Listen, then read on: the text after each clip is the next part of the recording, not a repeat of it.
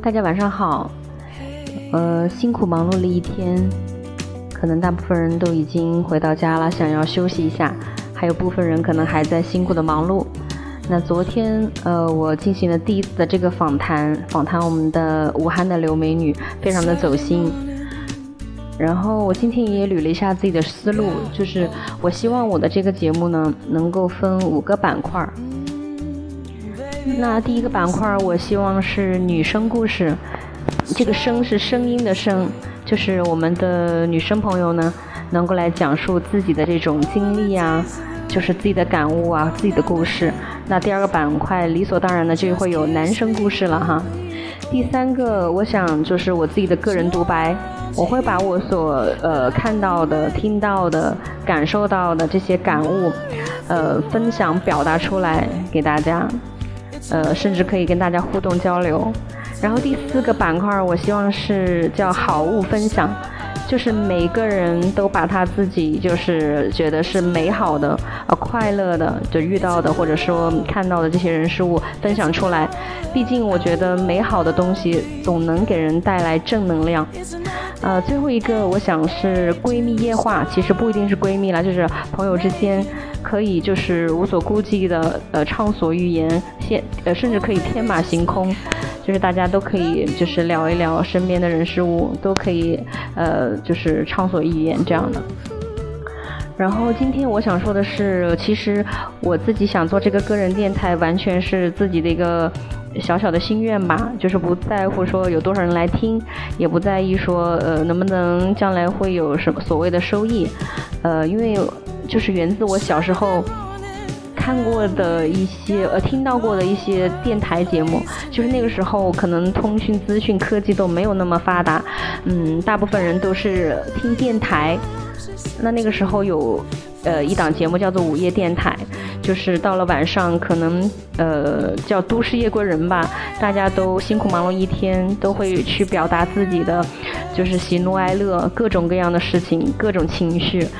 那我记得当时有一个主持人，就是他叫柴静，他主持过这么一档节目。他说，在那一两年里面，他基本上是听了非常非常多的故事，就是感觉这个人生就是真的是非常丰富多彩的，每个人的人生，每个人的故事。其实我当时还呃挺小的，但是我觉得这个东西给我的印象里面带来了非常大的震撼，就是。就像很多人小时会问说，哎，我是从哪里来的？那我也会想说，哎，为什么每个人的想法经历就是都会不一样？就是好神奇啊！所以就给我非常深刻的印象。那自从那次之后呢，我就会关注很多的这种访谈节目，嗯，但是大部分都是这种名人啊、网红的。呃，包括就是鲁豫有约，包括这个杨澜的采访，还有就是李静啊，甚至是现在的很多很多的节目，都是针对可能名人的，就是网红的，甚至是一些特殊人群。我说的这个特殊人群，不知道大家有没有看过《金世情等你来》，还有《寻情记》，还有湖南卫视曾经出过一档节真人就是交换生活秀的这么一档节目，就是农村的小孩到城市去啊，城市的小孩到农村来相互体验生活。所以，我一直都在关注这样的一些访谈，因为从访谈里面，呃，虽然可能不是那么全面，是只言片语，但是你从他的表述、他的故事当中，你可以看到他的人生，其实你也可以看到自己。那就是很多人下班之后呢，可能就是葛优躺，又或者周末呢，也是会睡一个大懒觉。当然这很好，因为毕竟是平时周一到周五很忙碌，周末好不容易放松一下。但其实我觉得，嗯，就是每个人还是要花一定的时间和空间独处，留给自己，哪怕静静的，呃，什么都不想，放空也好，或者说是，嗯，给自己一些回顾、总结、反思也好，我觉得真的是非常有必要的，就是留给自己这么一段时间，每一周或者是每一天，啊，是非常重要的。嗯，谈不上说给自己什么心灵鸡汤吧，毕竟我觉得现在大家的时间都非常宝贵，嗯，做一些非常实际的行动是比较有益的，比如说去健身啊、学习，这些都是非常有必要的。那今天呢，我也想分享一个我自己的小故事，啊，就是在很多年前，我曾经做过一次群众演员，嗯，那部戏呢，那部电影叫做呃《心中有鬼》，那然后男一号是黎明，女女女主角是这个刘若英、范冰冰。嗯，当时还看到了很多大咖级的人物，摄影师啊、经纪人啊，就是在片场，在上海的一个小的剧院里面，呃，非常有意思。因为当时呢，虽然是，呃，一个镜头啊，但是足足拍了一整天，所以我也觉得。其实电影看起来它可能只有一个多小时、两个小时，但是它背后的心血花花费的这个时间和精力真的是非常大的。呃，当时是在戏院里面拍一出戏，就是那一幕，哦，就是我第一次知道原来演员拍戏有走位这么一说哈。就是他们因为要先试镜，完了之后呢要拍，但是拍的过程当中可能会 NG，可能会来很多次，所以他们可能会有替身，或者说可能会有助理帮他们先走位，这个是非常有意思的。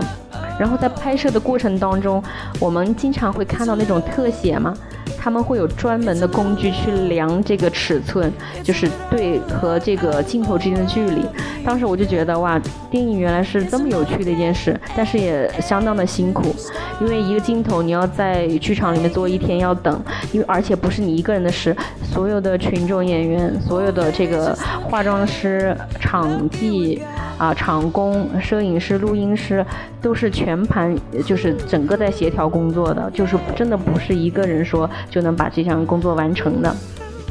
那当时呃也是见到这些大咖明星，就觉得很神奇，他们在我面前走来走去，然后工作着，就一点也不像可能之前觉得哇偶像哇好好像好高不可攀，好遥远，就是那一刻觉得好近啊，他们也像普通人一样在工作，在就是付出自己的这种努力。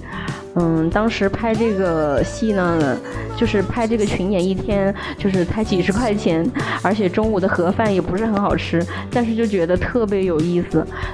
我经常会回想，就是生命当中有很多这种事啊，就是它可能不会给你创造或者带来很大的经济效益，但是对于你生命的这种体验，对你人生的这种履历来说，如果能增添非常有趣的一笔，我觉得是非常非常开心的。就是这些小小的开心集聚起来，你去回顾，你就觉得哇，好像星星一样，在你过去的这个天空里面在闪烁。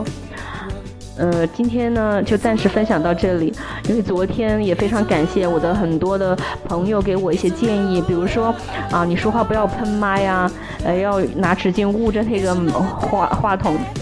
然后你的语速呢要放慢一些，放低一些，还有你访谈的时间太长了，基本上没有人愿意去听那个几十分钟的访谈，那我尽量去控制在十分钟左右。然后还说我可能录音不要太紧张，嗯，呃，对于紧张这个事情，其实我是这么想的，我我觉得其实我很喜欢看到人真实的一面，啊，哪哪怕是你紧张了，你你突然间说不出话了，或者是不知道怎么办了，那就是很真实的一刻，那就定格在那里。